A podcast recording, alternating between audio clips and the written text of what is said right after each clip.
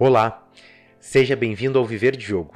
Eu me chamo William Ossen e eu ajudo jogadores a criarem seu primeiro negócio com jogos de tabuleiro.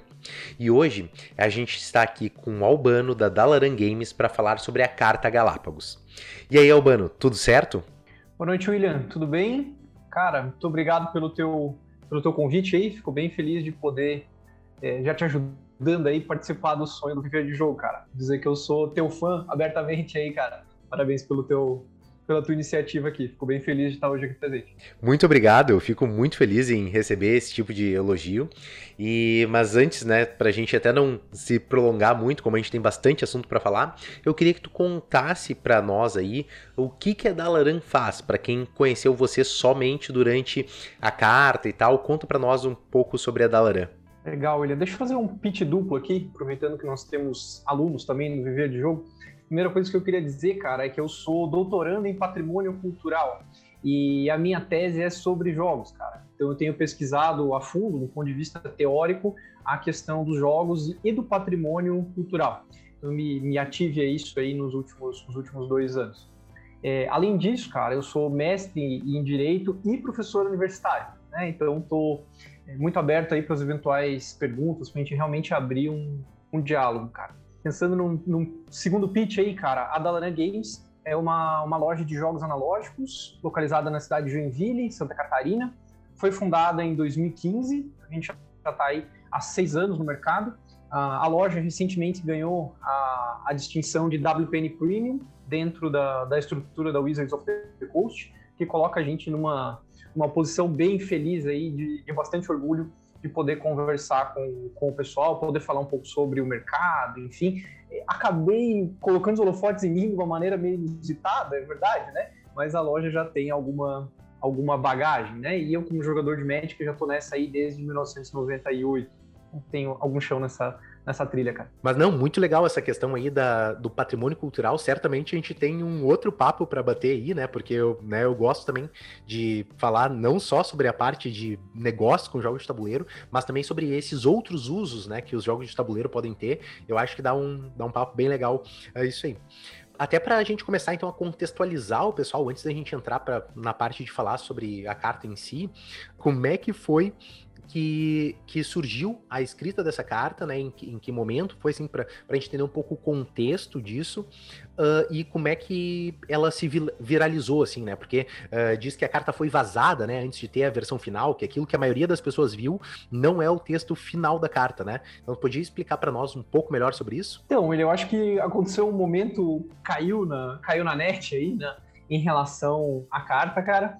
É, então ela ganhou uma visibilidade inesperada, né? Pelo menos inesperada no, no contexto e no momento no qual ela, ela foi escrita, né? Evidentemente que ela foi escrita e o sentimento que consta nela e as verdades que constam nela, a ideia era que isso fosse divulgado, era que isso fosse propagado, né? Mas de uma maneira um pouco mais mais estruturada e mais pensada, né? E eu acho que é importante, William, como contextualização, cara, é dizer que essa já é pelo menos da minha parte e da parte de, de alguns amigos lojistas, a terceira carta que a gente escreve para Galápagos, em contextos diferentes. Acho que as pessoas pegaram a coisa meio achando que era só um desabafo e o que está acontecendo, e não foi exatamente essa a ideia, né? A, a tentativa que a, algumas lojas mais preocupadas têm feito de aproximação com a Galápagos, ela, ela é antiga, inclusive descobri que é mais antiga do que a, a nossa própria primeira iniciativa, né? Então, outros lojistas me, me contaram aí que estão tentando algo nesse sentido já desde 2014, 2015, mas do, do que eu trabalhei, né, eu posso dizer do que eu efetivamente fiz, a, primeira vez que a gente tentou conversar com a Galápagos, digo a gente porque é um grupo que na época já contava umas 20 lojas e hoje já passa de 65 lojas interessadas em abrir esse diálogo. Mas a primeira vez que isso foi tentado foi depois da Black Friday de 2019. Foi o, primeiro momento que a gente sentiu uma necessidade grande de, de conversar com a Galápagos. Isso daí até eu confirmo, né? Porque eu estou no mercado desde 2013, né? Então acompanho aí já há bastante tempo isso. E, e até tem um, um, vídeo que eu, que eu gravei, né? Então, porque uh, acontece isso de vez em quando, até o, o, próprio Yuri me ligou perto do, do final do ano, quando eu lancei um, um vídeo no canal do Nerdvana TV, né? Que é um dos parceiros da do Arthur, falando sobre as piores coisas de 2020. E naquela época a gente reclamava sobre o aumento dos preços dos jogos. Uh, porque, ah, era um absurdo. Daí, se tu vê uh, os preços que a gente reclamava, era muito abaixo do que está sendo cobrado hoje. Uh, e daí eu até conversei com o Yuri na época e tal, sobre essas condições e tal. Uh, e então, assim, existem já, uh, né, por vários momentos, várias tentativas, né, porque a Galápagos acabou uh, crescendo, né, uh, muito rápido, e isso, obviamente, acaba criando algumas estrias, né, quando tu, tu cresce muito rápido, e, e, que acaba, muitas vezes, não sendo tão saudável, assim, pro, pro mercado, né. Mas, voltando à questão, assim, né, que agora tu comentou, né, uh, bacana que está crescendo também, que vários lojistas uh, se uniram a essa causa, né? Que não é uma questão de um ou outro, né? Porque isso até é uma das coisas que uh, foi comentado, né? Que na hora que uh, chegasse de assinar a carta e de ver as marcas que estariam comprometidas com, uh, com essas reivindicações, seriam poucas pessoas participando, né? E, e, eu fico bem feliz de, de ter já tanta gente assim, e também para aquele, uh, aquele lojista, né? Aquele empreendedor e tal, que também quer conhecer sobre a carta, o texto na íntegra, né? Que a gente não vai ter tempo de, né, de ler toda ela aqui durante o programa, pode ver aqui no, no link da descrição desse episódio uh, ah, para conhecer um pouco mais e também, inclusive, assinar, né, se, se fizer sentido para você. Bacana. E só continuando a, a questão da a contextualização um pouco histórica, né, de como é que a gente chegou nisso, porque eu acho que é importante para que as pessoas entendam. É, em, 2000 e, em 2019, depois da Black Friday, que eu acho que é um tema que a gente precisa e pode conversar mais para frente aqui na, nesse episódio, né? Mas ali houve uma primeira grande mobilização, né? Naquele, naquele momento foi fundado um, um grupo de WhatsApp, onde 20 lojas já prontamente começaram a, a fazer parte e, e, a discutir, assinaram, inclusive, esse, esse primeiro movimento em relação à Black Friday, que infelizmente não, não gerou nenhum tipo de, de resultado expressivo. Né? É, nesse mesmo contexto, foi quase um ato contínuo, iniciaram discussões de uma retomada do X-Wing no Brasil, né? principalmente porque a Galápagos é, ela tomou a, a, ideia de recentralizar os torneios de X-Wing, que foi muito ruim para as lojas nesse momento, porque tinha muitas lojas que cresceram no cenário do X-Wing, a, a, minha foi, foi uma delas, né? Então ali houve uma, uma segunda tentativa de, de, conversar com a Galápagos a fim de pulverizar os eventos, de realmente de se aproximar, né, do, do chão de fábrica, falando aí, né, da, da, do, da ponta final aí dessas, dessas pessoas. E aí, a, a, última tentativa, e essa, William, eu fico muito feliz, né, mas muito feliz mesmo, é, em poder dizer que das 65 lojas que estão conversando, né, no que por enquanto a gente está chamando de a, Associação de, de Lojistas, isso é um nome absolutamente provisório, né, mas a gente vai é, realmente montar uma, uma estrutura um pouco mais formal de de comunicação com o mercado, né, de comunicação com as empresas, enfim, porque a ideia é que todos vendam mais, que existam mais jogos, que os preços melhorem, né? Eu acho que isso tem que ficar claro desde o, desde o início.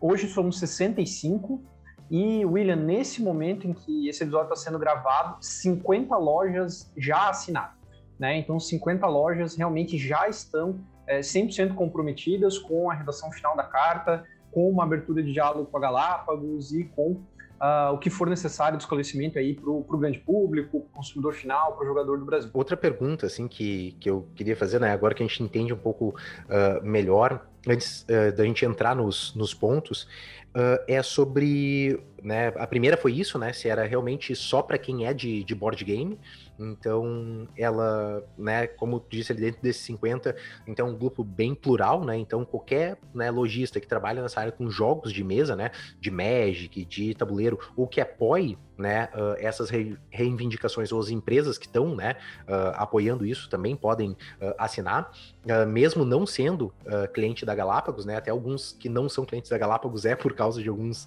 motivos expostos dentro da, da carta. Mas a segunda coisa que eu queria deixar bem claro também para quem não está ainda ciente, assim, né, quem não acompanhou todo esse desenvolvimento, e uma dúvida que surgiu muito, muito importante é, assim, sobre a citação a Ludus sabe?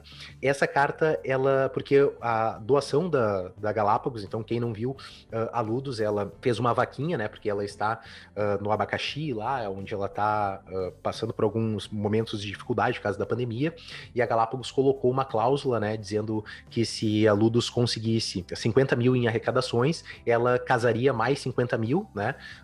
e se passasse de 75 mil, ela daria ainda mais três Gloomhaven, se eu não me engano, para sorteio entre os participantes. E eu queria entender, assim, se, se essa tua carta, ela é contra Ludus? Tipo assim, né? Ou tu não gosta Ludus? Qual que é a tua posição quando a gente fala da, da Ludus, assim? Eu acho, Julia, que você fez duas perguntas bem abrangentes. Talvez você tenha que, inclusive, refazer é, elas em contextos distintos aí para eu poder responder. É, mas abordando em ordem no que foi falado, é, primeira, primeiro grande ponto é o seguinte: para participar dos debates sobre a carta, basta você é, estar no segmento de jogos de tabuleiro e jogos de, de carta. Né? É, inclusive, quem nos apoiou primeiro foram as pessoas que ativamente trabalham com jogos de tabuleiro. Uh, agora a gente está todo. Estamos fazendo todo um trabalho com as lojas de Magic nesse cenário, porque, como foi apontado na carta, é, o cenário do Magic não é bom, né? não é bom mesmo. O cenário de curto prazo ele é ruim, o cenário de médio prazo ele tende a piorar. Né? Então, com certeza, a gente vai ter uma carta 4, 5, enfim, para debater a questão do Magic. Então, esses lojistas estão entrando nesse momento. E uma distinção que eu não gostaria de fazer é sobre o que é uma luderia, o que é uma loja que vende para o consumidor final, não vende, só aluga. Eu acho que isso uh, é ruim para o mercado. Né? O mercado tem que entender que nós estamos no mesmo mercado. O que eu quero dizer com isso? É, é um mercado de nicho, então eu não consigo segmentar e nichar ainda mais um mercado que já é de nicho. Né? É, então, está aberto para quem quiser dialogar conosco, tanto as lojas é, físicas como como a Dalaran Games, né? A Dalaran tem espaço para se jogar em loja, aluga jogos, a gente faz tudo. Assim. É uma loja é, plural no sentido de trabalhar com jogo de tabuleiro, então vai desde a demonstração, aluguel até a venda ao consumidor final. Então é, está aberto para essas lojas, está aberto inclusive para as grandes magazines que eventualmente revendam Galápagos e queiram conversar. Né? Uma época foi a Livraria Cultura, aqui em Joinville a gente tem a Livraria Curitiba vendendo Galápagos, é, esse, é, essas pessoas não tiveram interesse ainda de conversar conosco, mas vendo isso aqui e querendo é, também tomar parte, estamos abertos a conversar com todas as livrarias e qualquer é, pessoa do segmento. E aí a gente tem um, é, eu diria, um terceiro grupo que também está no mesmo mercado, que são ah, as luderias ou as tabulerias, como a própria Lud gostaria que elas fossem chamadas, né? É, essas pessoas fazem parte do segmento. É, eu, eu achei um pouco delicado o debate que foi levantado quando a carta foi vazada, que a Ludus não faria parte do segmento do qual a Dalaran faz, faria parte. É, eu acho que isso é irreal, né? Eu acho que a Ludus faz parte do segmento junto conosco. E, e, repare que aqui é junto mesmo e nós gostaríamos de ter a Ludus ao nosso lado, inclusive nessa conversa. Né? É, por que, que eu digo isso? Porque a Ludus está na linha de frente dos jogos de tabuleiro. Né? É como eu coloquei na carta, ela é uma das vitrines da Galápagos, se não a maior vitrine da Galápagos no estado de São Paulo, que é a maior fonte de renda da, da Galápagos. Né? É, não está na carta, que eu vou falar agora, mas é algo que eu sempre é, debati, inclusive com os meus próprios consultores na Galápagos, que é o seguinte: eu sou uma loja que vende para o consumidor final. Ótimo, mas eu também alugo jogos de tabuleiro. Então, por que é que eu não posso ter da Galápagos o jogo de aluguel subsidiado, como a Ludus tem, como os outros board games café também tem? Né? É por isso que eu defendo que nós estamos no mesmo segmento. É um segmento pequeno e é um segmento que faz parte do, do mesmo mercado. Né? Então, você alugar jogos de tabuleiro é parte do que faz né, uma loja de, de tabuleiro. Se ela vai complementar essa parte como um bar, como um restaurante, enfim, aí cada loja sabe como, como trabalha. Né? Então a gente tem várias lojas que trabalham com tabuleiro e venda de símbolos de média. Não por isso ela não está no segmento de jogo de tabuleiro. Tem várias outras lojas que estão só no segmento online de tabuleiro e de produto fechado de Magic. Ok, queremos dialogar com essas pessoas é, de igual maneira. Né? É, eu acho que outra coisa que não está na carta, William, e o consumidor final tem que saber, inclusive eu fiz essa conta porque eu fiz o meu fechamento de mês recentemente, 30% do faturamento da Dalaran Games, e repare que eu abro meus dados para quem quiser conversar, não tenho nenhum problema com isso, né? Eu sou empreendedor, professor. 30% do faturamento da Dalaran Games é com comida. 30% de tudo que eu vendo dentro da loja é comida. É, e é por isso que eu, eu chamo a Ludus. Ludus, vocês estão conosco. Né? A Ludus acabou não se manifestando sobre a carta. É, ela não, a, não está no diálogo conosco. E, aliás, acho que isso é um erro. A, a Ludus tem que conversar conosco, sim. Aliás, se estão nos ouvindo, ou William, se você tiver o contato, me passe o contato. Quero conversar com eles. Aliás, na carta, eu reitero aqui, eles são chamados de irmãos, sim, porque nós estamos no mesmo mercado. E eu quero frisar que não é uma carta de é, repúdio a Ludus, não é uma carta que a Ludus não deva ser ajudada de nenhuma forma. Essa, é, isso não passou pela discussão é, da carta. O que passa pela discussão é a Ludus está no mesmo mercado que todas as outras. Por que ela mereceria um tratamento diferenciado?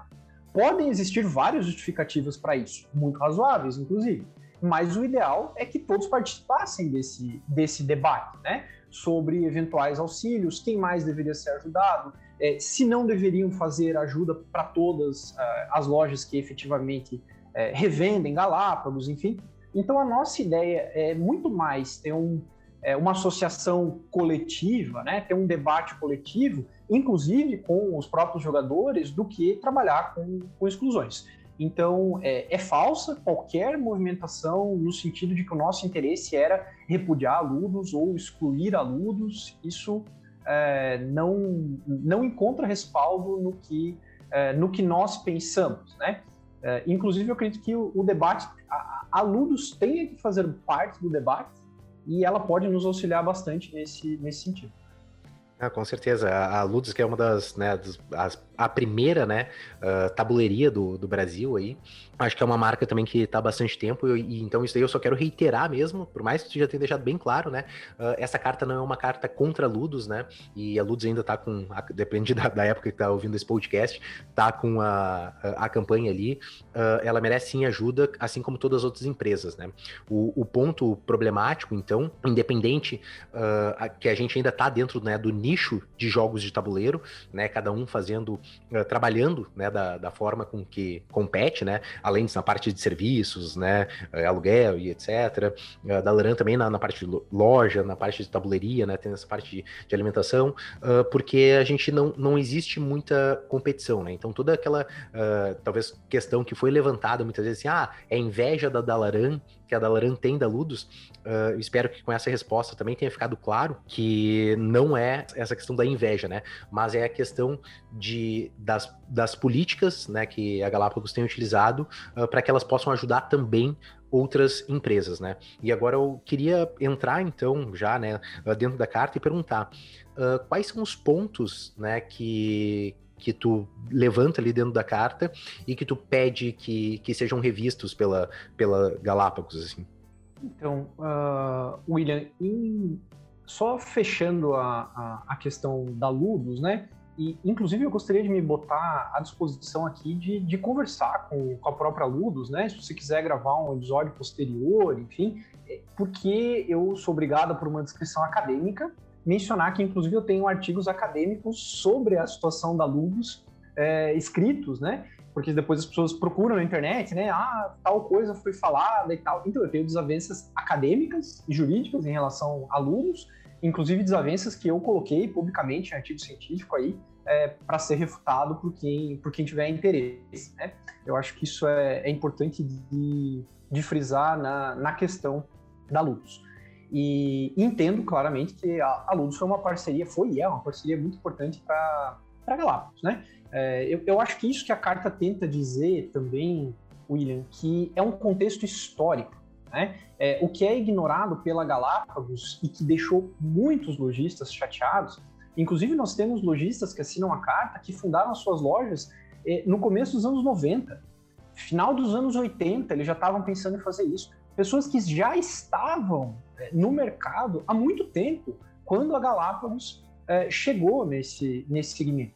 Inclusive, foi muito curioso, é, um lojista dessa linha dessa linha mais antiga, o Namir, da Dragon's House, em Florianópolis, e eu posso falar isso porque ele é a, a pessoa que encabeça esse movimento junto comigo, ele reavivou o primeiro XML, né, a, a primeira tabela de PowerPoint que a Galápagos enviou para ele, né, tentando vender os seus primeiros jogos. Então era uma tabela que tinha três, quatro jogos, os preços eram completamente diferentes, era uma estrutura como a gente vê hoje nas editoras menores, né, de você é, negociar por e-mail, negociar através de tabela de Excel, é, então, isso já existiu. Né? É, essa é a grande questão. E eu acho que isso revolta alguns lojistas até mais do que a própria da Laranja Games.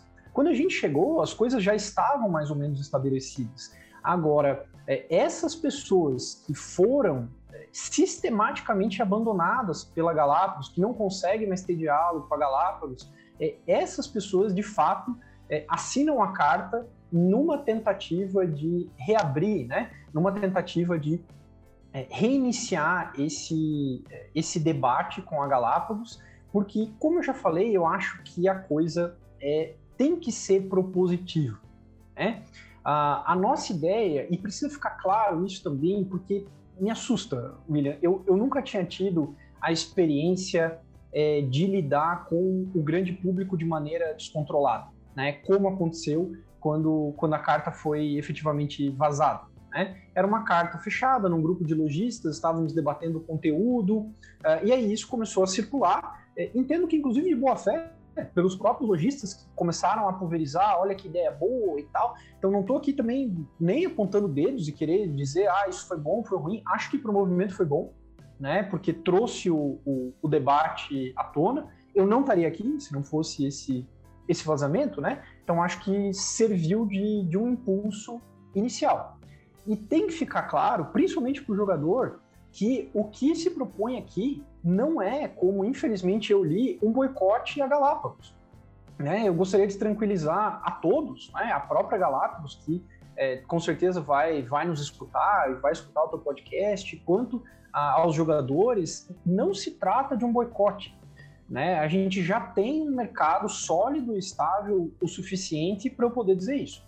O que a gente quer é conversar com a Galápagos para que determinadas estratégias fiquem mais claras, que determinadas práticas cessem ou sejam alteradas, ou sejam praticadas em iguais condições, enfim. Nós temos uma série de medidas propositivas e e a gente não pode entrar nesse discurso que, infelizmente, eu já vi em alguns grupos sociais de ah, vamos boicotar a Galápagos porque uh, ela selecionou uma loja para ajudar. É, calma, gente. Eu acho que as coisas têm que ter proporções. Né? A Galápagos faz parte dessa história que muitos ajudaram a construir ela ampliou muito o segmento de board games, investiu pesadamente em marketing. Essas coisas têm valor, gente. Essas coisas têm que ser levadas em consideração. A ideia aqui não é ingênua, como muitas pessoas colocaram, de repúdio, né? Ah, vamos comprar é, do pequeno produtor, vamos. Calma, gente, né? É, é, é, um mercado grande, é um mercado, apesar de inchado, ele é grande. Né? É, uma coisa é um mercado entender que é um mercado de nicho, ok, mas é um mercado de nicho que movimenta alguns milhões de reais. Então ele é um mercado significativo. Isso quer dizer que a gente tem espaço para todos esses players, né? É, quando é falado, por exemplo, da Devir na, na, carta, é muito mais no sentido de que pena que um grande player não está mais no mercado, porque aí sim a gente tem mais produtos no mercado, temos um, mais um canal de distribuição, temos mais possibilidades é, de financiamentos melhores. Percebem? É, é positivo para todos que é, hajam mais distribuidoras e essa carta, neste momento, nós estamos conversando sobre a Galápagos, mas muito do que tem na carta é uma questão do mercado nacional. Né? E, e aí eu chamo a Galápagos para conversa porque ela precisa entender que hoje o mercado nacional olha para ela. essa é, para mim, uma questão principal. Né? É, quando eu dou aula, por exemplo, de direito empresarial, a gente discute a questão do benchmark. A gente precisa olhar quem é o grande player desse segmento, ou quais são os grandes players desse segmento. A Galápagos é um deles. Né? A, a, a Dalaran não tem nenhuma pretensão. A, a Dalaran vai boicotar a Galápagos. Isso não faz sentido. Não é essa a lógica que a gente está tá querendo trazer aqui. Né? E não é a ideia também de, ah, são 50 lojas que estão se unindo para, é, sei lá, qual é a ficção que possa ser criada. Né? A ideia é que a gente tenha um movimento organizado das lojas para que as lojas consigam dialogar com as produtoras e com as distribuidoras para que o mercado seja fomentado, né? E, e o interessante para o jogador médio, para o jogador final, é que ele entenda que quanto mais lojas existirem, tanto melhor vai ser o preço que ele vai pagar na ponta. Eu acho que essa é também parte da discussão. Né? O que a carta levanta é: nós precisamos abrir um diálogo, explorar as deficiências do mercado nacional para que a gente não regrida. Eu acho que esse é um ponto relevante. Como já regredimos, é, é, essa é a parte mais bizarra se a gente pensar num contexto histórico. Né? A gente teve alguns booms nos anos, nos anos 90, uma falência massiva de lojas nos anos 2000, aí todo um retrabalho para trazer o segmento de volta é, para o grande público. Então a gente não pode trabalhar na ideia daqui a pouco de uma falência generalizada causada pela pandemia e por algumas práticas de mercado das lojas, porque esse cenário nos colocaria de novo, e eu sei que muitos que me escutam sabem do que eu estou falando, principalmente do mercado nacional de RPG, né, que ele implodiu em determinado, em determinado momento, que a gente retroceda para esse tipo de, de prática. Concordo bastante coisa que, que tu colocou, né? Até porque a concorrência, né? Ela é uma das práticas do. Quando a gente está falando, né, independente de, de, posição política, né? Mas quando a gente fala do livre mercado e tal, a concorrência ela faz com que o mercado melhore, né? Então que a oferta seja cada vez melhor. E hoje, quando a gente, né, agora falando para aquele para o cliente, né, para o consumidor final, uh, quando ele se coloca no, nos sapatos né, de quem é lojista, uh, a gente não tem muita opção, né? Então, porque hoje são poucas distribuidoras, a própria Galápagos é a detentora de grandes propriedades intelectuais, né? Porque as Modila fora já comprou todo mundo e tal. Então, hoje, uh, os jogos da Fantasy Fly e tal, hoje todos os top jogos, uh, né? Grande parte dos jogos mais vendidos fazem parte do, uh, do acervo da Galápagos, né, da, do catálogo da Galápagos, não de, desmerecendo todas as outras editoras que também trazem jogos fenomenais, né? Principalmente editoras também trazem jogos nacionais, então, né? Uh, mas a Galápagos ela tem um, um catálogo muito pesado hoje uh, e não há outra opção, né? Ou tu compra da Galápagos, né? Se tu quer um Resistance, um Dixit, né? Um Pandemic, né? Ou tu compra da Galápagos e, e se enquadra dentro das condições comerciais dela, ou tu não compra, né? E daí, como não há essa opção de não comprar, porque a Galápagos foi a que mais investiu em marketing e é realmente a que mais, né, que, que as pessoas chegam lá pedindo Eldritch, né, e pedindo outros jogos uh, populares deles, Zombicide, etc, porque eles estão com essas melhores marcas, que também é um mérito deles, não há outra opção, né, tu não pode importar, tu não pode, né, encontrar, ou também deixar de, de vender, né, porque o próprio consumidor, né, uh, você que não é lojista que está nos ouvindo, acaba pedindo, né, pro, pro seu lojista local, né, ou buscando uh, por isso na internet. Por isso que é importante, né, que quando não há essa, essa competição e tal, uh, e isso acontece em grandes mercados, a questão da regulamentação né, uh, de, de, grandes empresas, até para evitar monopólios, como é o caso que está acontecendo com as big techs hoje, quando a gente vai olhar para os Estados Unidos. Uh, mas nessa, nessa carta e tal, né, e nessa conversa, pelo que a gente até tinha conversado, um pouco antes, a, a, intenção é essa mesmo, né, do, do diálogo, né, então de chegar, sentar com a Galápagos e tentar propor algo melhor para que o mercado cresça saudável, até porque essa é uma das, das vontades também do, do Viver de Jogo, né, vocês me ouviram aí já há 40 podcasts uh, falando que o nosso objetivo é, né, o relembrar que todos jogam, uh, crescer o mercado de maneira profissional, né, e a gente está aqui sempre compartilhando dicas para que daqui a, daqui a vários anos, né, que Catan seja tão popular quanto Hunt War, né? E, e outros jogos assim. E para isso a gente precisa fomentar novos lojistas e toda essa cadeia, né? Então, não só o produtor, a Galápagos como produtora, né? Como distribuidora, uh, mas também o lojista que vai estar tá lá fomentando, criando campeonatos uh, e também os consumidores, né? Todos têm que estar tá felizes nessa cadeia. No momento que a gente corta o lojista desse, desse elo, e daí fica só, por exemplo, a distribuidora vendendo né, diretamente uh, pro, pro né, para o cliente final e tal, a gente perde esses espaços de encontro, né, uh, uh, um, ponto de reunião uh, entre as pessoas e, e, o lojista ele né, é importante para continuar difundindo isso, né, porque eu até já comentei outras vezes aqui, a Amazon ela não vai fazer um campeonato de, de né, sei lá, qualquer jogo X-Wing, né, Crossmaster, qualquer jogo que seja, porque ele está interessado na venda e em vender aquele jogo muito barato. Isso quem vai fazer, quem vai criar a comunidade, está ali, até fazer uma ponta de, de atendimento do saque ali, né, uh, da própria editora é o, é o lojista. Por isso que ele deve uh, ser assim valorizado e visto, né, não somente como um ponto de escoar o seu estoque, né, que é uh, muitas vezes acaba parecendo isso, né? Mas também uma atividade de marketing, né? Uh, dentro da, da, loja, apoiando, né?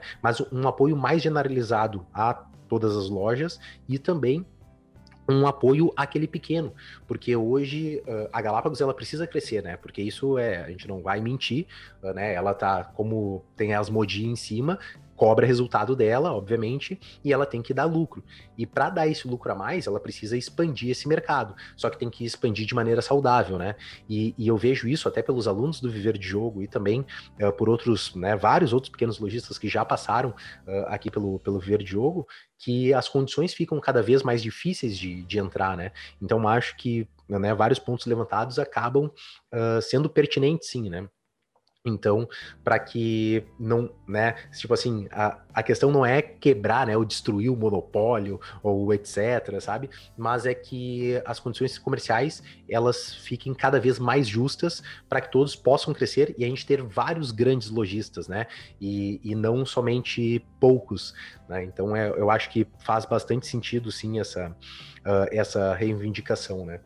Isso outros, não sei se teria algum outro uh, ponto, assim, eu acho importante que tu queria ressaltar, que tu queira, né, ressaltar da carta uh, que, que tá ali, que a gente não trouxe aqui dentro do podcast. É, William, na verdade, eu acho que tem três pontos principais, né, dois pontos na carta e um ponto sobre o mercado que eu acho que as pessoas não estão percebendo, né? É, mas, por exemplo, no, por exemplo, não. No momento em que a, a compra a Galápagos no Brasil, é, eu acho que as pessoas ainda não entenderam que se criou uma situação sui generis em relação aos títulos dentro do Brasil, que não necessariamente se repetem no, no resto do mundo. É, muitos gamers que talvez não conheçam exatamente qual título é de qual produtora e quem é que faz o que no plano internacional, é, talvez não perceberam que a, Galápagos concentra títulos de diversas editoras. Né? Ela não trabalha só com a linha Asmodee, se a gente pensar Asmodee Mundo. Né? A Asmodee é gigantesca, ela tem uma linha é, significativa de jogos, mas no cenário internacional ela não detém tantos títulos e tantas propriedades quanto a Galápagos o faz no Brasil. É, então o Brasil ela é uma situação atípica dentro do mercado de board games. E mais, é, são poucos os países no, nos quais ou a Asmodee ou uma grande produtora conseguiu concomitantemente deter o mercado de board games e de Magic. É, é por isso que eu digo que o cenário vai piorar. É, se a gente não tiver um debate honesto com toda a comunidade, tempos sombrios se aproximam. Né? Porque muitos defensores é, do livre mercado, de ah, tem mesmo, essas coisas têm que acontecer, mais ou menos. Né? Em locais de livre mercado, por exemplo, a União Europeia e os Estados Unidos, mesmo nesses locais, a gente tem uma divisão de títulos, né? de títulos de peso, por questões de mercado, inclusive, né? vendas de marcas, restrições, restrições da própria Wizards fora do Brasil. Então a gente tem uma série de restrições que no Brasil não foram levados em consideração. Né? Então, aqui eu já estou chegando numa carta 6 ou 7 né? do, do debate que uh, em algum momento vai, vai precisar ser feito, né? porque a consolidação de títulos feita pela Galápagos no Brasil, ela é diferente de todo o resto do mundo. E aí as pessoas que não acreditam em mim, é, vocês podem procurar na internet o que eu estou falando, porque eu já fiz essa, essa pesquisa, né? Então a concentração aqui, ela é diferenciada. Em locais em que isso aconteceu também, é, não foi positivo para o mercado como um todo. Né? Então a gente tem que pensar sobre, sobre esse cenário também dentro do, dentro do Brasil. Uh, é evidente que a Galápagos tem que ver, a Galápagos foi comprada pelas Mundi, ela quer ganhar dinheiro, ganhar dinheiro é ótimo, né? Eu acho que isso tem que ficar claro para o viver de jogo, para os amigos lojistas. É, poucos estão nesse mercado sem o intuito, pelo menos dúplice, de ganhar dinheiro. Né?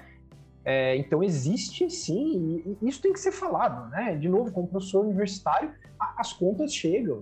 É, nós queremos empregar mais gente, não só eu, todas as lojas. É. Então essa ideia quixotesca, ela também não existe. Né? Então nós estamos falando aqui de empresas, dialogando com empresas para tentar melhorar o cenário é, para todo mundo.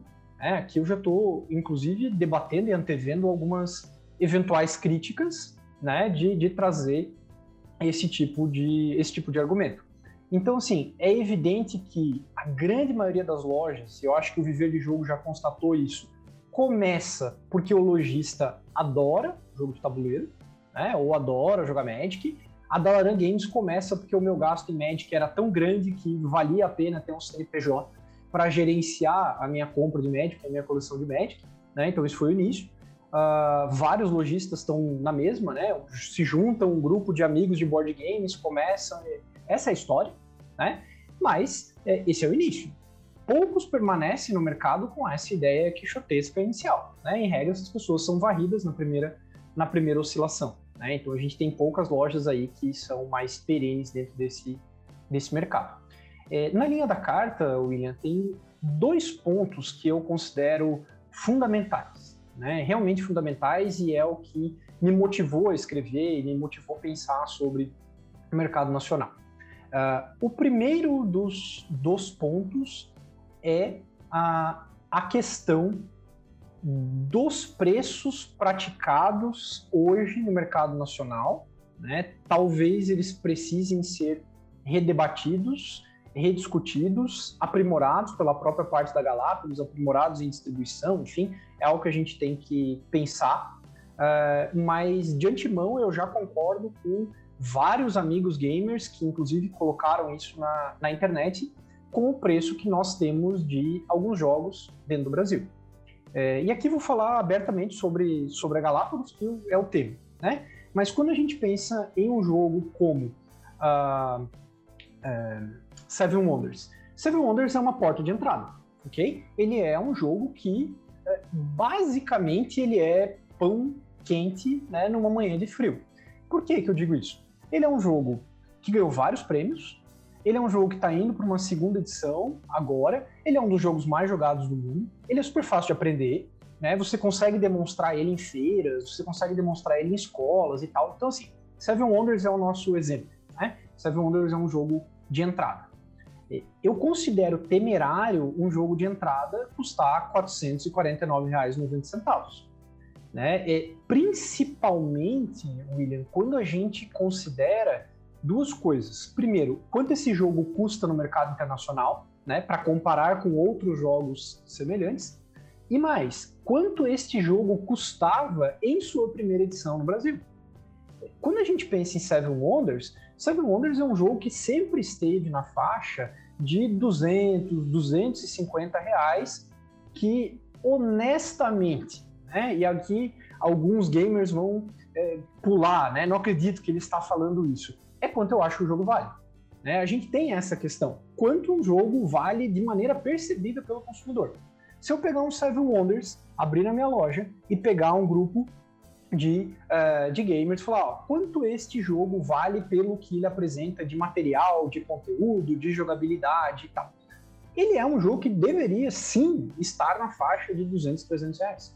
Né? Ele é um jogo basicamente composto de papel, né? ele não tem miniaturas, ele não tem um peso expressivo. Uh, a sua segunda edição teve pouquíssimas mudanças, Né? Eu sei que eu vou ser criticado por isso que eu estou falando, mas acho importante que as pessoas contextualizem essa lógica.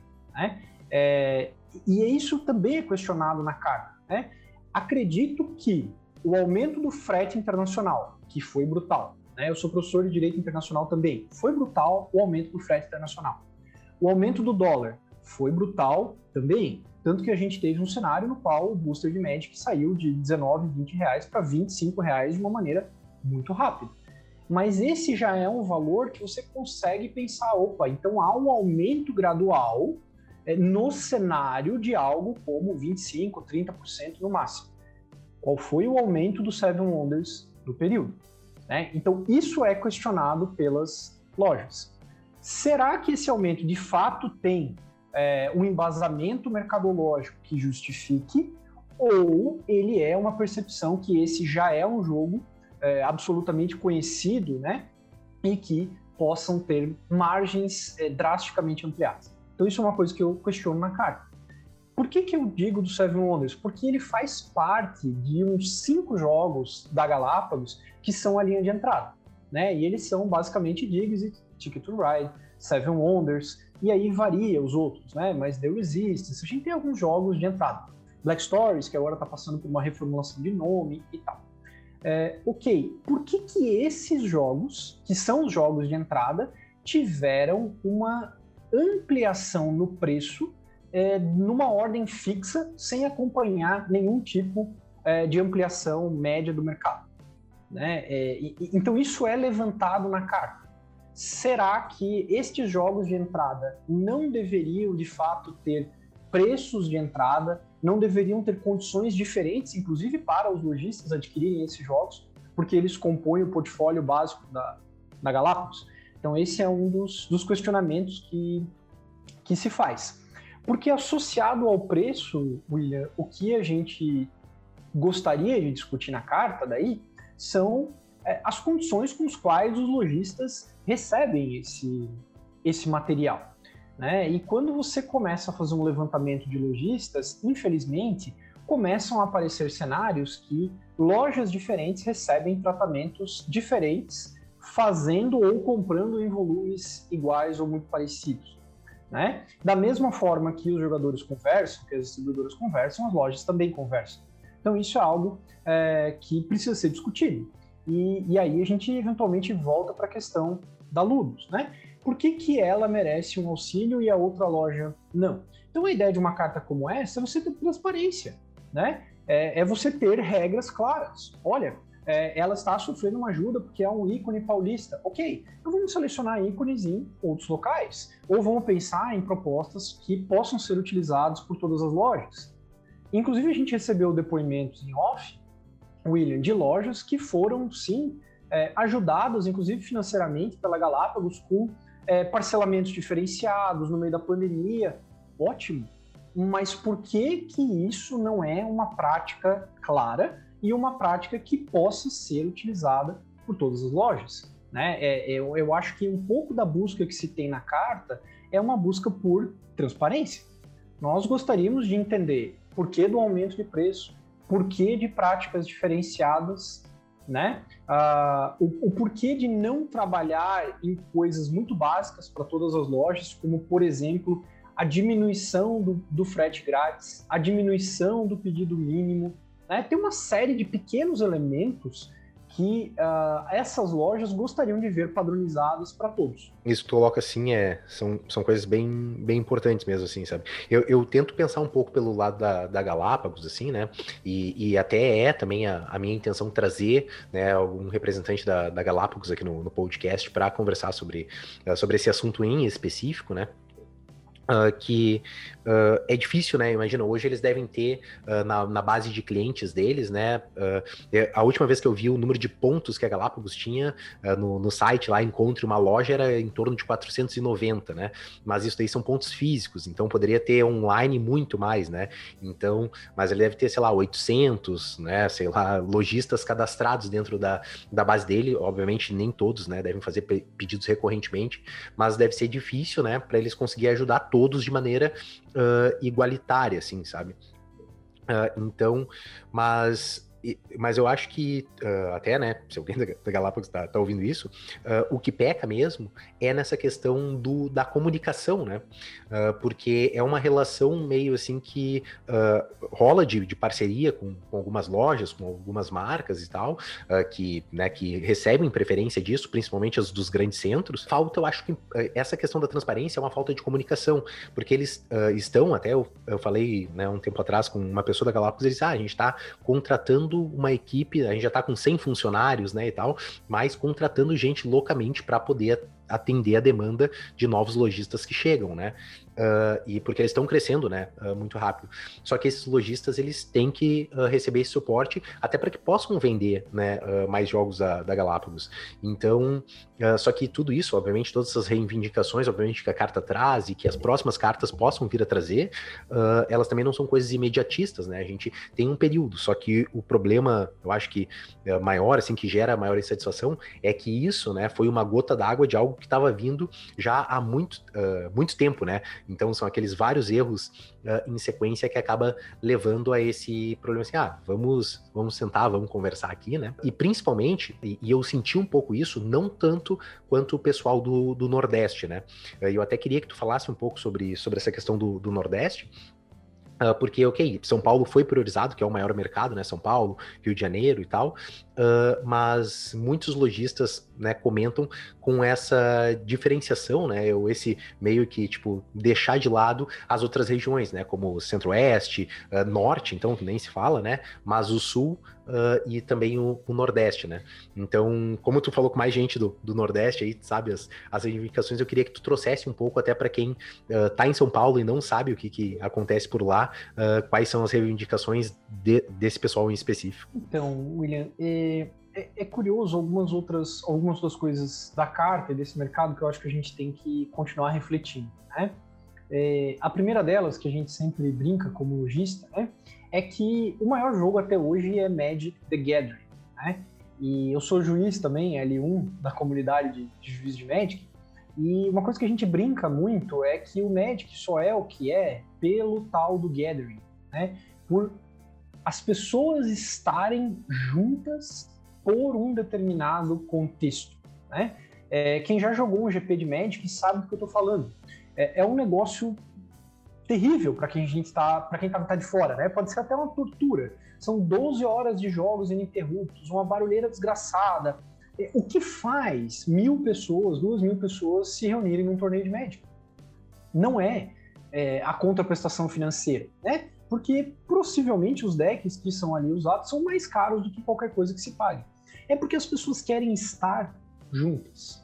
Né? Eu acho que esse é um cenário é, que ele se espraia pelo Brasil inteiro. Né, as lojas do Sul, Centro-Oeste, Norte, Nordeste, é, o que elas são, e eu acho que isso está muito bem redatado na, na carta em todas as suas versões, é que elas são pontos de encontro de pessoas.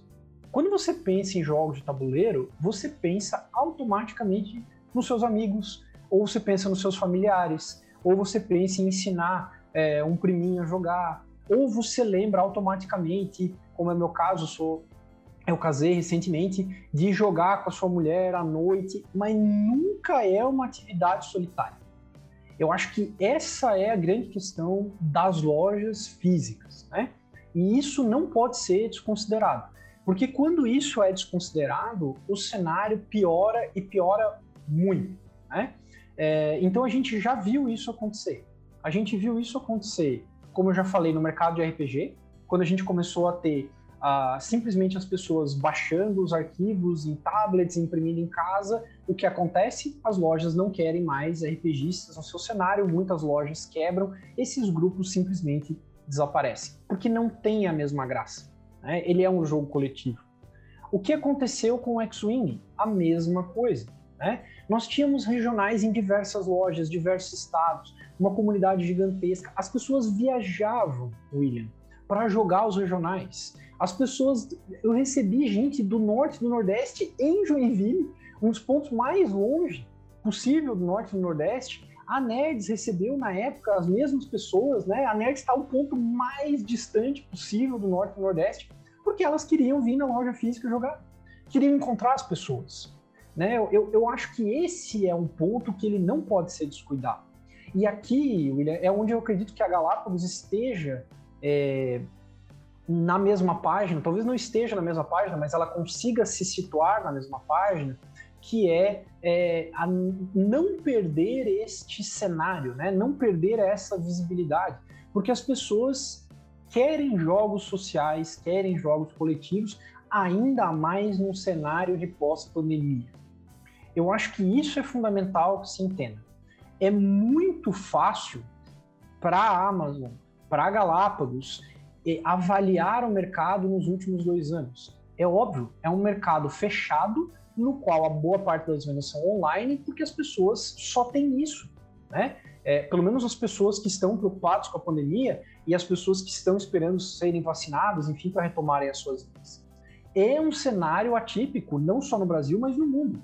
Então eu não posso avaliar o mercado por um cenário que não vai se manter. A partir do instante em que a vacinação atinge um determinado número de pessoas e as restrições levantem, como já tem sido o caso aqui em Joinville, por exemplo, hoje a gente tem restrições muito pequenas, as pessoas automaticamente voltam para a loja.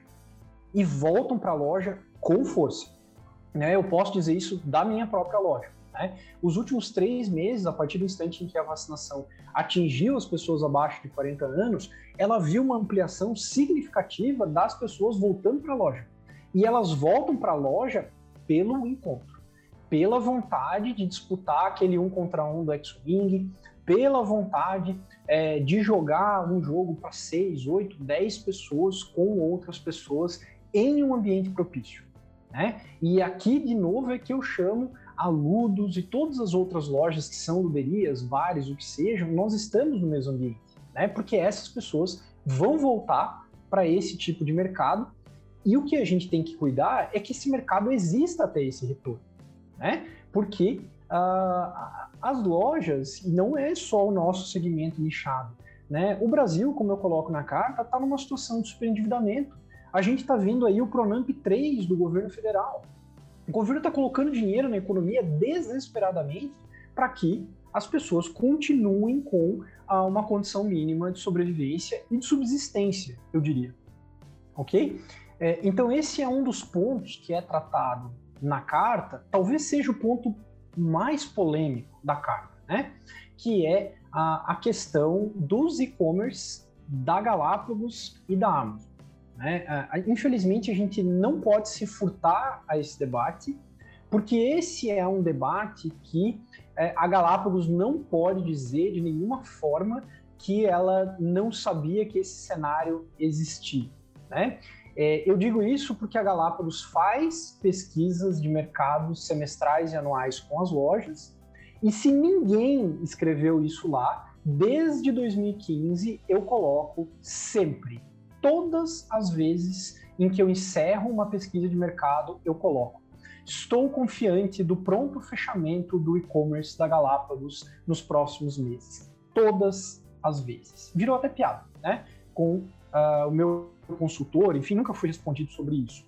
É, mas é um debate que ele tem que ser feito.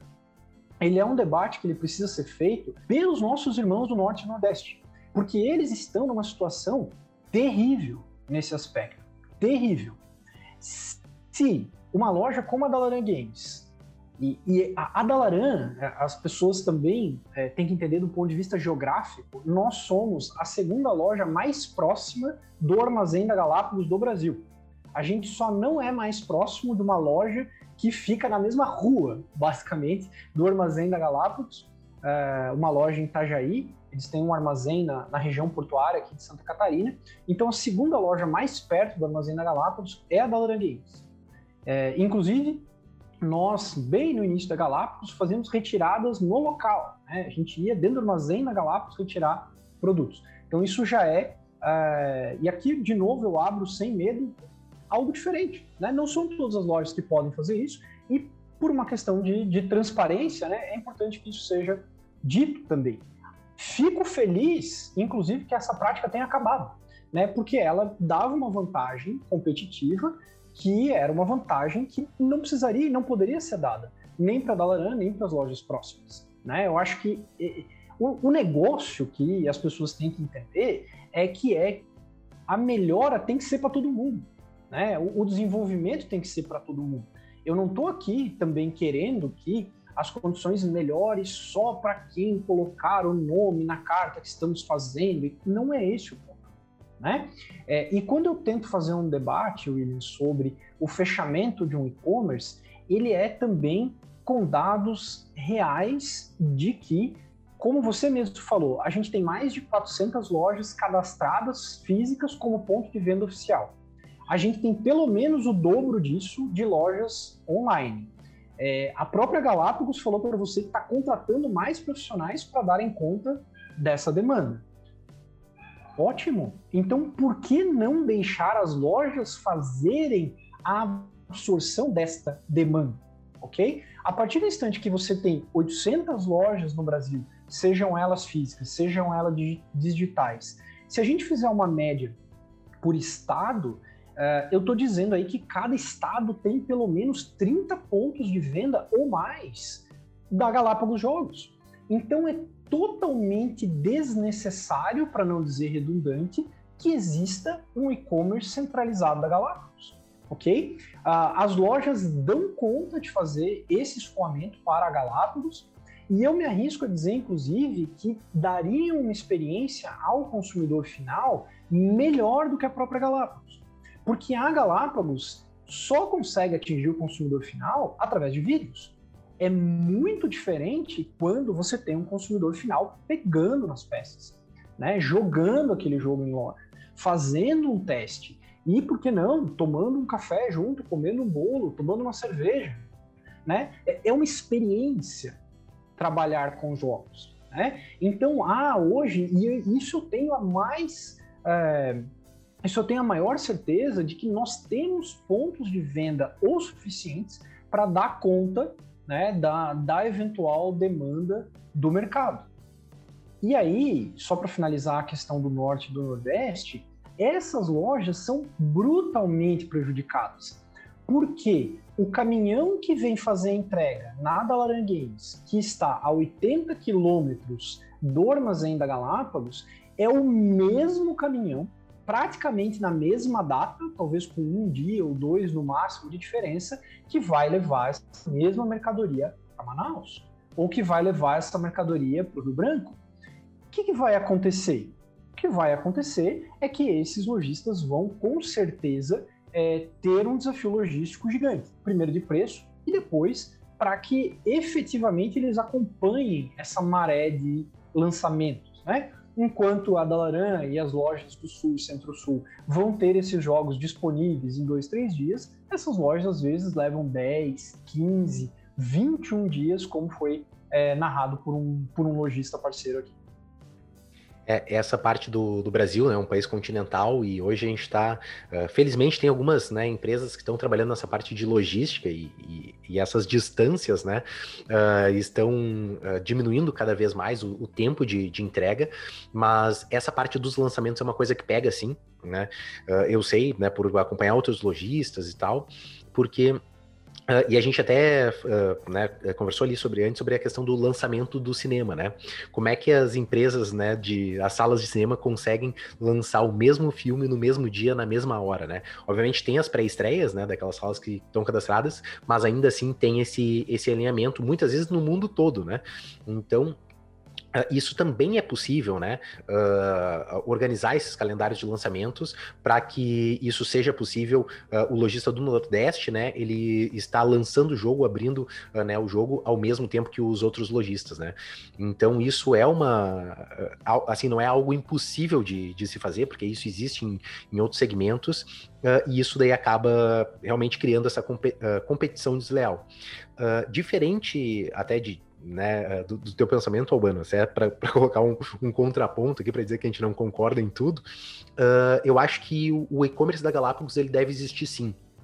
Que nem uh, de algumas editoras, né, e, e, e por aí, uh, que elas têm um e-commerce próprio, né, até a própria Lens, quando vendeu o jogo, a gente tinha um e-commerce, a gente vendia o nosso, o, né, o Ataque dos Tubarões Vampiros, dos Sleeves, né, alguns jogos que, que a gente produziu nessa, nessa época uh, pro, pro consumidor final. Só que esse daí era o nosso último canal de venda e que tinha o preço mais alto de, de todos, né, que lá tava o preço sugerido de venda, então era, era o mais caro, para pegar aquele lead, aquela pessoa que não chegou no, no lojista ou estava num ponto que nenhum lojista uh, conseguia uh, né, vender. Então, uh, esse era, tipo assim, a última alternativa, né? A primeira alternativa era sempre tentar, obviamente, redirecionar uh, essas, uh, esses clientes para os lojistas. Né? Aquele cara muito perdido, né? podia chegar lá, até porque é uma fonte a mais de faturamento. Eu acredito que a Galápagos tenha tentado buscar isso, né? dentro do, do próprio e-commerce. Só que a questão que mais pega mesmo e porque assim, quem não é lojista nunca teve essa sensação de ter a editora competindo contigo mesmo, uh, é a concorrência desleal em marketplaces, né? Ou a questão do prazo de entrega, né? De, de ter mais margem, né? Então isso daí acaba, uh, ou a mesma questão da Black Friday, né? Que a gente, até para não, não se aprofundar muito nisso, uh, e, os, e muitas vezes os jogos, né? Até alguns lojistas pegaram isso de que uh, compraram jogos da Galápagos já muitas vezes mais baratos uh, na Amazon, né, ou em outros, em outros locais, do que, e, e não só da Galápagos, mas isso de outras editoras, né, do que na própria editora. Então, uh, essa, eu acho que essa mudança na, na mentalidade de, de, trabalhar em cadeia, né, de, de trabalhar uh, pensando no, no, ecossistema todo, uh, mesmo mantendo o e-commerce, sabe, que eu acho que não é uma prática ruim, assim, os marketplaces eu já, é, já acho que é, que é ruim sim, porque daí compete direto, uh, ainda assim é possível trabalhar para uh, ah, que, que o lojista faça, né? Uh, esse trabalho de marketing, né? Porque esse é o, é, é, é, o grande negócio, né? Tipo assim, a Galápagos ela vai estar tá trabalhando no hype desses jogos, vai estar tá passando para o lojista, o lojista vai estar tá também fazendo publicidade, isso é uma das coisas que a gente ensina dentro do, do Verde Jogo, né? Pô, faça propaganda, né? Faça anúncios na internet, etc. Então, para trazer, né, para fazer mais vendas e, consequentemente, vai estar tá também divulgando esse, esses jogos. Então, eu, eu acho que, que é realmente pensar nessa, nessa mentalidade de ganha-ganha, né? Então, ao, ao, invés de colocar o lucro, muitas vezes, e os números em, em primeiro lugar, uh, pensar um pouco no, no, mercado. Porque se todo mundo, né, se esse mercado todo uh, se, uh, né, entrar nessa briga de preços uh, e nessa coisa do, do, da, da, própria editora concorrendo com lojista, etc., uh, vai acontecer que logo, logo a gente vai voltar para aquele cenário que a gente tinha uh, há anos atrás, né? E eu vivi esse cenário. que, porque eu entrei no hobby antes do, do Seven Wonders existir ainda, né? e quando saiu, eu tive que, que importar o jogo, né? Tanto que meu Seven Wonders era um Seven Wonders em alemão, para quem jogou na Lens lá sabe. e tinha vários jogos, e era muito, muito pior, né? Porque o próprio consumidor ele não quer ter que importar, né, passar por todo esse negócio, daí ser tributado, ter que né, entrar com processo, não sei o que e tal, uh, ter menos títulos à disposição, então isso, isso realmente é, uma, é algo muito ruim. Uh, e, e, a gente quer né, uh, incentivar a Galápagos, o pequeno lojista e, e, e tudo isso. Então, eu acho que, eu, eu, espero que a partir dessa conversa, cada agente dessa cadeia, né, o, o, cliente, né, o consumidor final, os lojistas, a Galápagos, os redistribuidores que não existem aqui nesse, nesse mercado em função das margens, uh, cada um pense um pouco mais nisso, não só no, no, seu lado, mas também no ecossistema como um todo, né, porque uh, eu, eu sempre coloco isso, né, em vez da gente querer aumentar a nossa fatia do bolo, a gente tem que estar tá pensando sempre em como aumentar o bolo todo, né, uh, e é por isso que eu estou sempre compartilhando esses conhecimentos, estou trazendo, né, tu aqui para conversar, mas eu Uh, assim, já como a gente né, bateu bastante papo e tal, e eu quero ainda deixar um tempo para as pessoas que ouviram esse podcast até aqui conseguirem ler a carta, uh, se for lojista também conseguir tempo para assinar e tal, uh, eu queria já te te convidar, né, a, a dar aí as tuas últimas palavras para que a gente possa encaminhar para o final desse, desse episódio. Infelizmente, William, você vai ter que me dar longas últimas palavras. Tranquilo, uma, fique à vontade. Você me fez uma provocação é, doída, né? Que é a, a provocação da manutenção de marketplaces pelas editoras, né? É, fica aqui o meu voto, né? É, esse é o passo 2 do que a gente gostaria como associação de lojas, né?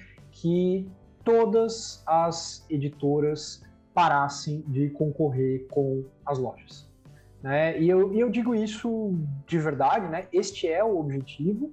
É, eu entendo a questão das editoras, entendo mesmo.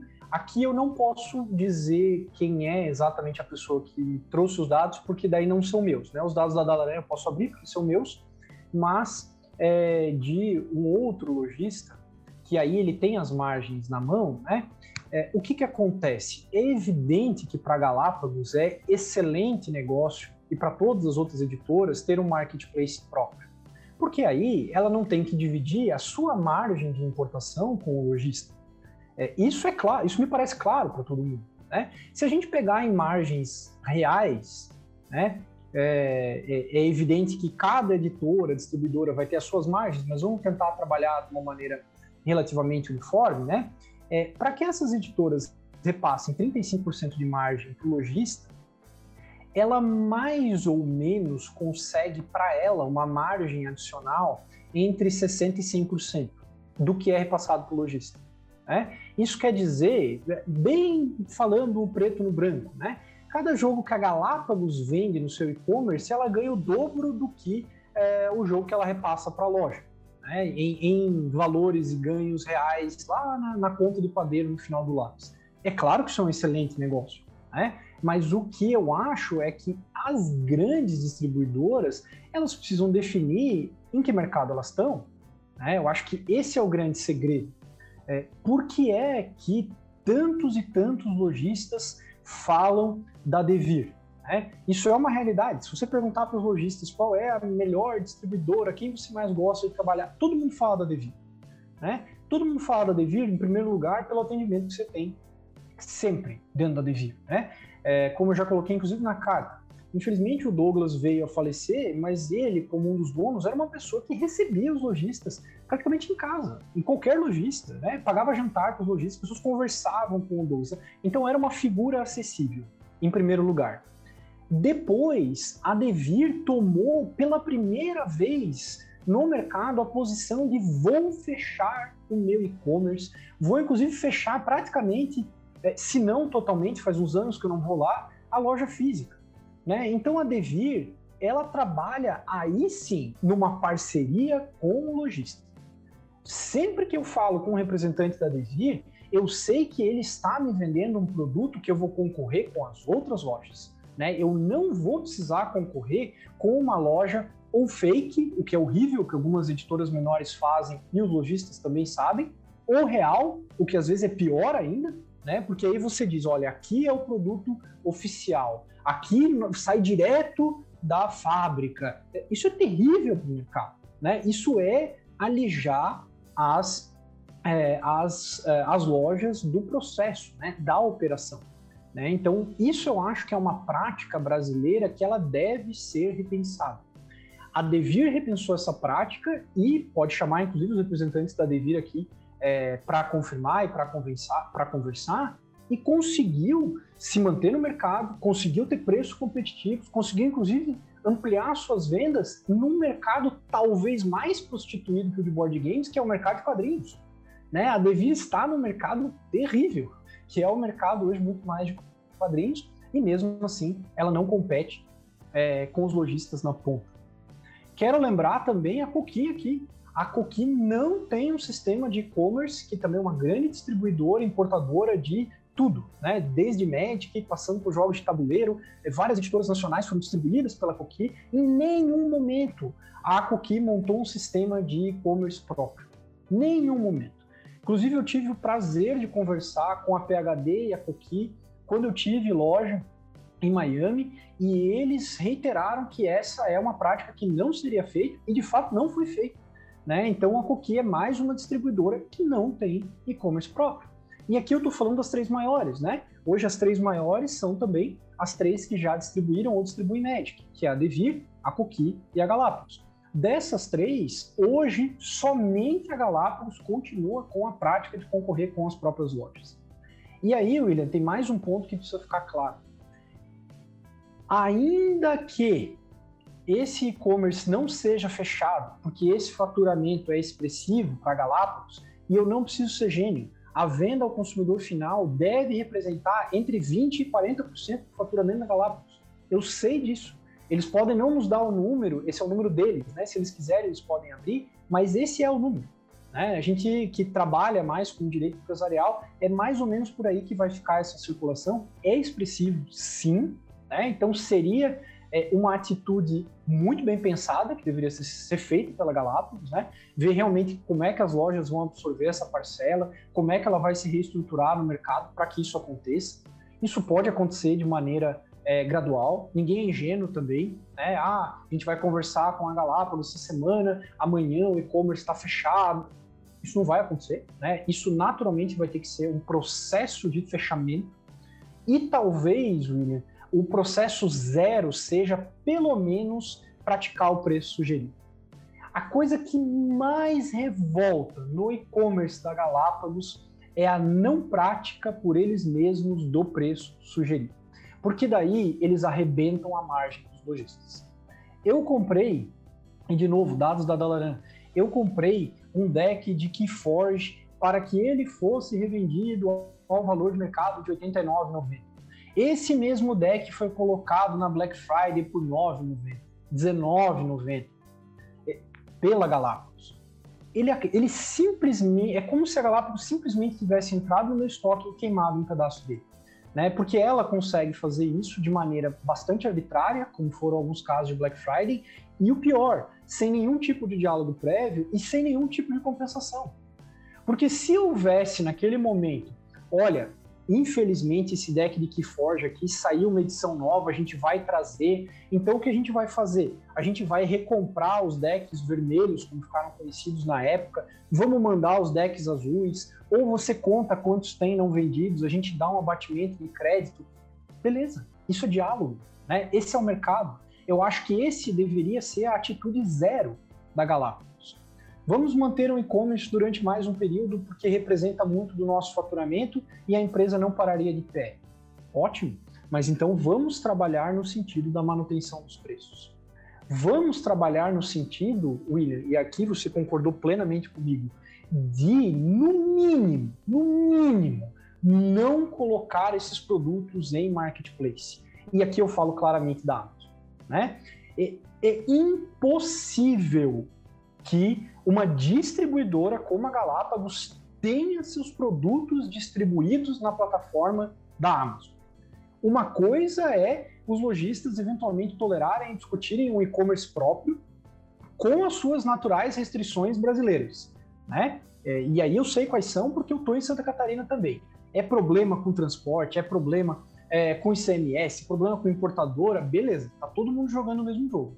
Agora, você se utilizar de uma multinacional, que inclusive é um problema mundial, que fechou as livrarias no mundo.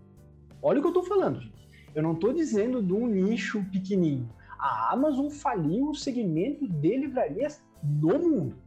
Né? É esse o poder que a gente está falando. A gente está falando de um cara que se divorciou recentemente e a mulher dele saiu com patrimônio de 34 bilhões de dólares em patrimônio próprio. Né? É esse tipo de gente que a gente está falando quando eu falo da Amazon, ok? Não há concorrência possível com a Amazon. Não há concorrência possível com a Amazon. A única coisa que a gente pode fazer em relação à Amazon, e aqui eu faço um apelo é, ao consumidor final, é que se você minimamente preza um ambiente de jogo é, para os seus colegas, em algum lugar que você consiga ter um contato físico, que você não compre da Amazon aí eu acho que tem que ser ponto pacífico, tá? E aqui eu estou falando agora como empresário, sou advogado empresarial em Santa Catarina, é, e aqui tem inclusive dados da, da Fiesc, que é a Federação das Indústrias de Santa Catarina. Nesse segmento, se a gente pensar é, na quantidade de dinheiro que o Brasil perde pela mera existência da Amazon no país, a, a Amazon no Brasil deveria ser repensada né? Porque ela faz remessas de lucro ao exterior, ela paga pouquíssimos impostos nacionais, são pouquíssimas vagas de emprego criadas dentro do território brasileiro, né? E a gente está aceitando isso como nação, como se fosse algo é, dado. Né? A Amazon chegou, então a gente tem que aceitar, é ok, ela vai esculhambar o mercado, ela vai falir todas as livrarias, beleza. Se a gente quiser chegar nesse cenário, ok. Aí não há carta que resolva, não há conversa com a Galápagos que resolva, né? Aí é um outro, aí é uma outra questão. Aí é uma questão de eventualmente uh, os consumidores entenderem se é relevante ou não para o mercado a existência de lojas, a existência de livrarias, a existência de ambientes de jogo, de campeonatos semanais e tudo que isso envolve, né? E, e fica o meu questionamento. O consumidor final pode entender que nós somos irrelevantes. Tudo bem. Aí a gente vai ter um outro mercado. Mas não é um mercado que, é, como não está sendo de livraria, né? É, não é um mercado que é um mercado que as pessoas vão gostar de estar no final das contas ela pode achar muito interessante do ponto de vista individual que o jogo seja mais barato para ela individualmente considerado. Agora, o mercado e a experiência de jogos vai perder e vai perder muito. E é aqui, William, que eu chamo de novo a Galápagos para o diabo. Né? É, o objetivo dessa carta sempre foi vazada ou não vazada, se assinada por mim, se assinada por terceiros, não interessa muito como isso é, se propagou e aonde isso chegou. O nosso objetivo sempre foi do diálogo. Né? Então, de chamar a Galápagos, que ela entenda essa realidade atípica do mercado nacional, que ela tenha mais transparência no trato com as lojas e que ela possa, com pequenos atos que vão desde uma política diferenciada de frete, principalmente para os amigos do Norte e do Nordeste, passando por uma questão de um pedido mínimo reduzido, porque nós queremos que mais lojas façam parte do segmento. E isso é bom para todo mundo. Né? É, além disso, com práticas dilatadas de pagamento, um gradual fechamento do seu e-commerce, eu acho que há uma agenda, William, muito propositiva aqui. Né? A nossa ideia não é, é, boicotar a Galápagos, não é bater de frente com a Galápagos, é, não é fazer isso com nenhuma das pessoas que foram elencadas aqui né? nem com a Galápagos, nem com a Ludus, Devirco, que nós queremos diálogos com todos, com o mercado, com os consumidores finais, porque nós queremos que as pessoas joguem mais, paguem menos para jogar e, de preferência, que joguem num ambiente bacana na segunda casa, que são as lojas e luderias brasileiras. Obrigado aí pela oportunidade de ter falado contigo e eu fico aí totalmente à disposição. Cara. É isso aí mesmo. Eu nem vou entrar no assunto da Amazon porque é um, é um buraco sem, sem fim ali, sem fundo mesmo, né? Mas uh, pra, só para dar uma, uma palavrinha por isso, sobre isso é a questão do consumo consciente, né? Então é, é muito importante uh, a gente quando toma né, uma, a decisão de compra, então sempre pensar e né, tentar sempre comprar com, uh, com o seu lojista local, né, apoiando as lojas que ainda vão restar após a pandemia, né, porque a pandemia ainda não acabou enquanto a gente grava esse podcast, né, ainda vai Uh, vir né, várias uh, né, a, a, economia como um todo ela ela está sofrendo né então a gente ainda não estabilizou e, e quando estabilizar provavelmente a gente não vai ter uh, tantas lojas quanto no, no início da, da pandemia. Dito isso eu queria agradecer né, a tua presença, Albano, aqui. Eu acho que foi um, uh, um, um, papo super bacana, um papo bem cabeça mesmo, né? Eu acho que a gente tem ainda uh, como bater outros papos aí sobre né, N, outro N assuntos, assim, falando né, só sobre a Dalaran e não, e não somente sobre, sobre a carta, mas eu acho que esse assunto era um assunto pertinente a, a esse momento e a gente focar nele. Uh, gostaria também de agradecer a todos que participaram né, e ouviram esse podcast até aqui. Agradecer aos alunos do Viver Diogo que também né, estão participando uh, desse podcast. E, e, né, e você né, convido também, vou né, entrar em contato com a Galápagos para uh, também ter a resposta oficial deles e abrir espaço, assim como abrir para ti, né, abrir espaço para eles, para que eles possam uh, dar esse, esse, essa resposta pública também. Eu acho para que fique, ou não, também, né, é o direito deles de permanecer calado, né, e espero que esse diálogo se inicie para que todo o mercado, como um todo, assim, saia, saia todos muito bem.